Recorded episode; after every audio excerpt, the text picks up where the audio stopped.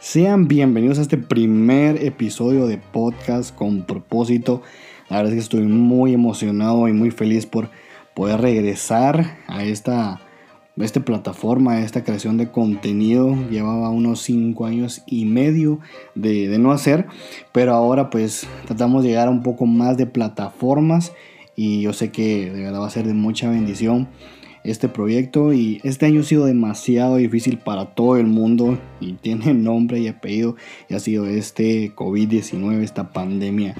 Y um, quise hacer este primer episodio que se no dedicado a eso, sino que dedicado a que no perdamos la visión que nos propusimos en enero, que nos propusimos a principio de año, que dijimos, bueno, vamos, este 2020 es mío y Tal vez me digas, estamos en octubre, noviembre, y cómo vas a creer que vamos a poder hacer todo lo que no pudimos hacer meses anteriores. Y muchas veces nos preguntamos qué pasó con esa promesa que Dios te hizo a principio de año, qué, qué pasó con esa visión que tenías clara para tu año. Y sí, tal vez vino una pandemia, pero ojo aquí, Dios no se mide por pandemias, no se mide por tiempos, Dios se mide por su poder y su promesa nunca llega tarde ni llega vacía, siempre llega a tiempo y precisamente este primer episodio se llama No pierdas la visión. Espero que te guste, espero que sea bendición a tu vida y empezamos este primer episodio de Podcast con propósito. Bueno, y para comenzar, quiero leerte Mateo 24:35 y dice así, el cielo y la tierra pasarán pero mis palabras jamás pasarán. Todo, absolutamente todo se puede acabar excepto las palabras que Dios ha puesto y ha depositado en tu vida. Muchas veces pensamos que sus promesas van a pasar o, simplemente se han olvidado. Pero te recuerdo, las promesas de Dios también son palabras. Podríamos cambiar este jamás por un sinónimo como nunca. Iría, mis palabras nunca pasarán. Yo quiero que hoy donde me estés escuchando entiendas una cosa. Sea lo que sea que estés pasando, sea lo que sea que haya pasado este año en el mundo, de algo estás seguro de que las palabras y las promesas de Dios nunca se van a olvidar y nunca van a pasar. Entonces te pregunto, ¿por qué muchas veces nos afanamos y pensamos que Dios no nos va a dar aquello por lo cual oramos, a veces también hasta ayunamos, por lo que hemos clamado por mucho tiempo?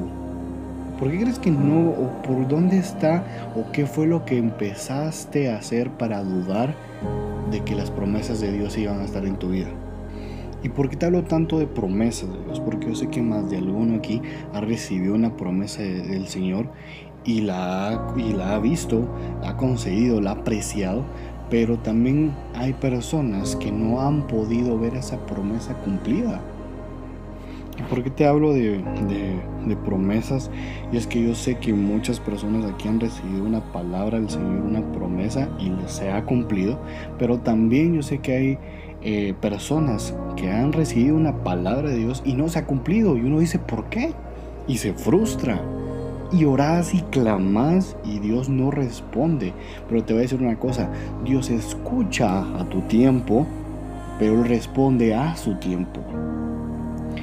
Yo sé que ha sido un año totalmente difícil, lleno de obstáculos, lleno de vallas, lleno de peros. Yo sé que tu visión que tenías sobre este año, la perspectiva, eh, cambió por completo, tu alrededor cambió por completo y tal vez me dices, bueno, no solamente es el año, llevo años anteriores pidiendo y clamando una respuesta de parte de Dios y no se cumple. Y precisamente por eso es este mensaje. Voy a leerte números 21, 4 al 9. Esto es demasiado importante dentro del mensaje. Quiero que puedas escuchar y abrir tus oídos y tu entendimiento y tu bueno, dice, luego el pueblo de Israel salió del monte de Or y tomó el camino hacia el mar rojo para bordear la tierra de Edom. Pero el pueblo se impacientó con tal y gran jornada y comenzó a hablar en contra de Dios y de Moisés. Vemos aquí que el pueblo había sido liberado y ya estaba cansado, ya estaba harto de las jornadas enormes que habían pasado. Se quejaron diciendo, aquí no hay nada para comer ni agua para beber. Además detestamos este horrible maná. Yo creo que antes de seguir leyendo los demás, quiero que observes una cosa. Aquí el pueblo iba caminando bien. Sin embargo, llegó una etapa donde se impacientó porque no miraba un resultado y su fin era la tierra prometida. Y muchas veces Dios te prometió la tierra prometida y aún así dudas del plan porque no lo has visto. Y te digo, no es por vista, es por fe. Sigo leyendo, dice, el Señor envió serpientes venenosas entre el pueblo y muchos fueron mordidos y murieron. Ojo aquí. O sea, él vio la duda de parte del pueblo y se enojó y mandó serpientes. Así que el pueblo acudió a Moisés y clamó, hemos pecado a hablar en contra del Señor y contra de ti. Pide al Señor que quite las serpientes. Bueno, ahora se querían quitar el clavo y, hacerte, y hacerte las víctimas de que ya no podemos soportar las serpientes. Y dice sí, así pues Moisés oró por el pueblo. Entonces el Señor le dijo a Moisés, haz la figura de una serpiente venenosa y átala a un poste. Todos los que sean mordidos vivirán tan solo con mirar a la serpiente. Así que Moisés hizo una serpiente de bronce y la ató a un poste. Entonces todos los que eran mordidos por una serpiente miraban a la serpiente de bronce y sanaban. Yo quiero Em, empezar y abordar esto así.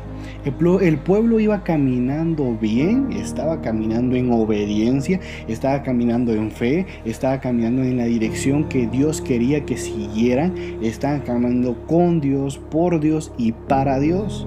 Entonces tú me dices, entonces aquí qué falló, porque no hay tantas fallas en su lógica. ¿Qué pasó? Lo que hizo el pueblo para colapsar? Y simple y sencillamente una palabra como la impaciencia es la que te hace muchas veces retrasar más la promesa de Dios. Y al momento de dudar, porque ellos estaban seguros que Dios los estaba guiando a la tierra prometida junto con Moisés. Pero ¿qué pasa? Cuando nos impacientamos al no ver lo que queremos, lo dejamos todo tirado. Yo no sé cuántas veces has dejado proyectos, cuántos sueños has dejado, cuántas metas no has cumplido por tu impaciencia de que no ves las cosas a tiempo y cuántas visiones y promesas de Dios han retrasado por no seguir esperando y confiando en Él. Y anteriormente dicen, detestamos ese maná. ¿Ustedes pueden creer esto? Que ahora el pueblo se ponía sus moños, decimos aquí en Guatemala, porque ese maná que algún día anhelaban, ese maná que antes daban gracias, ese maná que ellos suplicaban, ese maná que les decía que Dios iba junto a ellos, era una señal de Dios, ya estaban cansados. Y esto suena eh, aterrador en el sentido de que cuántas veces nosotros nos vamos a cansar de ver la mano de Dios. Sí, Cristian, pero es que yo no la he visto. Te estás equivocando una vez más. Porque así como el pueblo, Dios ha ido con nosotros caminando, nos ha dado señales, pero como nosotros queremos más, eh, tenemos nuestros ojos solo puestos en la tierra prometida, no nos damos cuenta de lo que Dios ha hecho en el camino para llegar a la tierra prometida, para llegar a la visión, para llegar a la promesa. Y es que si no estás dispuesto a amar el proceso, mucho menos vas a tener la capacidad de poder amar la bendición que Dios te tiene al final. Y es que no puedes casarte con tu futuro y divorciarte de tu presente. Ama lo que tienes para poder llegar a tener lo que quieres. Y el pueblo estaba cegado totalmente por querer llegar porque estaba desesperado. Entonces dejamos de ver la bendición de vivir bajo un techo, dejamos de ver la bendición de estar sanos, dejamos de ver la bendición de comer todos los días, de tener ropa, dejas de ver de las puertas que se te abrieron antes por estar viendo las que no se han abierto aún. Porque ahora eso que tanto anhelabas en un pasado ahora es simplemente maná. Y más adelante dice que Dios envía serpientes venenosas. Y va a decir, wow, qué Dios tan lindo, qué misericordioso, qué amoroso. Pero ¿qué crees? Dios no creo que se haya puesto feliz de ver que su pueblo empieza a dudar de su plan perfecto y eso es lo que a veces hacemos. Y eso no es, no es un mensaje para condenar, es que te estoy diciendo que muchas veces dudamos del plan perfecto de Dios. Y hoy te digo, vas a llegar a esa tierra prometida, vas a llegar a esa bendición que por tantos años te ha costado llegar, vas a llegar a tener ese trabajo que tanto deseaste, pero ¿qué te está haciendo retrasar? O sea, ¿estás dispuesto a reprochar o estás dispuesto a hacer? ¿Dónde quedó tu fe para decirle a Dios, yo me agarro y me aferro a ti, me levanto y sigo adelante? Pero siempre hay algo que te hace retroceder. Siempre hay algo, siempre hay una persona, siempre hay un pensamiento, siempre hay una situación que te hace retroceder, así como lo hizo el pueblo con Dios. Y en este caso eran las serpientes y empezaron a dudar más, porque ¿cómo va a ser eso que Dios los va a ir hiriendo? Y Dios le dijo a Moisés que hiciera la serpiente para que la miraran. Y ojo aquí, no hubiera sido más fácil que Dios haya sanado a todos y haya quitado las serpientes. Sin embargo, le dice, Em, Dios a Moisés, haz que ellos miren a esa estatua para que se sanen. ¿No hubiera sido más fácil hacerlo en un abrir y cerrar de ojos? Y es que Dios, en medio de todo, es tan paciente y te enseña a pescar. Porque muchas veces queremos que solo nos dé el pescado, pero Él viene y te enseña a pescar y te dice la solución es esta. Porque Dios en vez de quitar la serpiente es fácil y quitar el dolor, te da la solución para curar el daño, te da la solución para curar ese dolor que te ha causado mucho tiempo. Porque si no, hubiera sido súper fácil y nunca vamos a aprender porque cada proceso tiene un aprendizaje. Quiero que entiendas que lo que estás pasando no es casualidad, que lo que estás pasando todo tiene una solución y Dios la tiene para tu vida, que lo que has estado pasando por tanto tiempo, Dios dice, yo te voy a enseñar a curar ese daño. No importa cuántas veces te haya afectado, no importa cuántas veces te has sentido menospreciado y cuántas veces hayas dicho yo ya no puedo, ya no puedo confiar en esto porque no lo miro y Dios te dice aquí voy una vez más diciéndote mi plan es perfecto porque mi voluntad es buena, agradable y perfecta. ¿Qué fue lo que te desenfocó de tu visión? ¿Qué es lo que hizo que te desenfocaras de Jesús? Y yo sé que los ataques de pánico son muchos, yo sé que las deudas también son muchas, el insomnio te persigue y dices yo ya no sé qué hacer y te desconoces. Pero te digo, la vida no solamente es de días soleados, porque existen personas que les encanta únicamente los días soleados y se sienten cómodos. Pero las cosas no crecen solamente por el sol, las mejores cosas crecen con lluvia. Deja de ver la lluvia de tu vida como algo malo, sino que es aquello que te va a llevar al siguiente nivel. Porque lo que se apagó de pie se prende de rodillas. Cinco minutos de rodillas te mantienen todo el día de pie. Yo no sé cuánto tiempo tengas de no arrodillarte y decirle Dios, aquí te entrego todo, pero hoy es tiempo de volver a confiar en ese plan perfecto que Él tiene para tu vida. Él solo está esperando porque está una oración de distancia tuya. Es tiempo de regresar. Es tiempo de volver a confiar.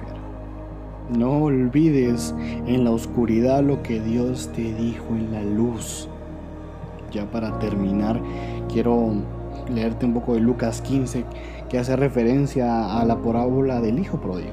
El hijo pródigo era un personaje que pidió toda su herencia y la malgastó Tenía demasiada y llegó el punto en ya no obtener absolutamente nada. Nada. Y quiero leerte Lucas 15, 11 al 24. Lo voy a tratar de resumir. Eh, dice así, cuando finalmente entró en razón, se dijo a sí mismo, en casa hasta los jornaleros tienen comida de sobra. Y aquí estoy yo muriéndome de hambre. Volveré a la casa de mi padre y le diré, he pecado contra el cielo y contra ti, yo no soy digno de que me llames tu hijo, te ruego que me contrates como un jornalero. Entonces regresó a la casa de su padre y cuando todavía estaba lejos, su padre lo vio llegar, lleno de amor y de compasión, corrió hacia su hijo, lo abrazó y lo besó. Su hijo le dijo, Padre, pecado contra el cielo y contra ti, ya no soy digno de que me llamen tu hijo, por favor, contrátame como un jornalero.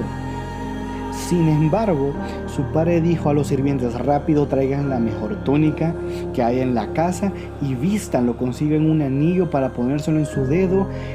Pónganle sandalias en sus pies, maten al ternero más gordo que hemos tenido y tenemos que celebrar con un banquete porque este hijo mío estaba muerto y ahora ha vuelto a la vida, estaba perdido y ahora ha sido encontrado. Entonces comenzó la fiesta. Y sabes, Dios contigo cuando regresas comienza la fiesta. El hijo pudo haber seguido derrochando y derrochando y derrochando, así como, como lo hizo pero se enfrentó a la nada. Yo no sé cuántos de ustedes se han enfrentado a la nada, que ha llegado un tiempo, una temporada en su vida donde han dicho, no tengo absolutamente nada. Y yo en lo personal he estado en esa nada y es cuando allí Dios se volvió mi todo. Cuando Dios se vuelve tu todo en la nada, te aseguro que nada va a faltarte. Muchas veces creemos que con nuestras fuerzas vamos a poder, así como lo hizo este hijo y no es con nuestras fuerzas. Siempre vamos a necesitar a Dios. Ahí tienes al mejor amigo, al mejor consejero, al mejor padre, al mejor líder. Yo no sé qué haya sido eso que te desenfocó. Yo no sé qué haya pasado en tu vida de verdad para creer que Dios no iba a poder manifestarse, pero hoy te digo, es tiempo de regresar a casa. Hay un tiempo de renovación. Y sabes, este tiempo de renovación la pasan las águilas. Las águilas viven 70 años, pero a los 40 años tienen que pasar un proceso muy doloroso y donde tienen que decidir, eh, tienen que decidir si mueren o viven. Y es que sus uñas se vuelven tan largas y flexibles que no pueden sujetar a las presas las cuales, de las cuales se alimentan. El pico se alarga tanto y es puntiagudo que se curva demasiado apuntando contra el pecho por ende se golpean y ya no les sirve. Las alas están súper envejecidas y pesan en función del gran tamaño de las plumas. Y para entonces volar se les hace demasiado difícil. Tienen dos alternativas, abandonarse y morir o enfrentarse a un proceso doloroso de renovación que consiste en que tienen que volar a un nido en las montañas cerca de una pared para que allí estén seguros y el águila en ese nido comienza a golpear su pico contra la pared con mucha fuerza, mucha, mucha, mucha fuerza. Después espera el crecimiento de un nuevo pico para que se puedan quitar y despedazar sus uñas viejas. Viene y se renuevan sus garras y cuando las nuevas garras comienzan a nacer, comenzarán a desgarrarse y, y, quitarse sus desgastadas plumas.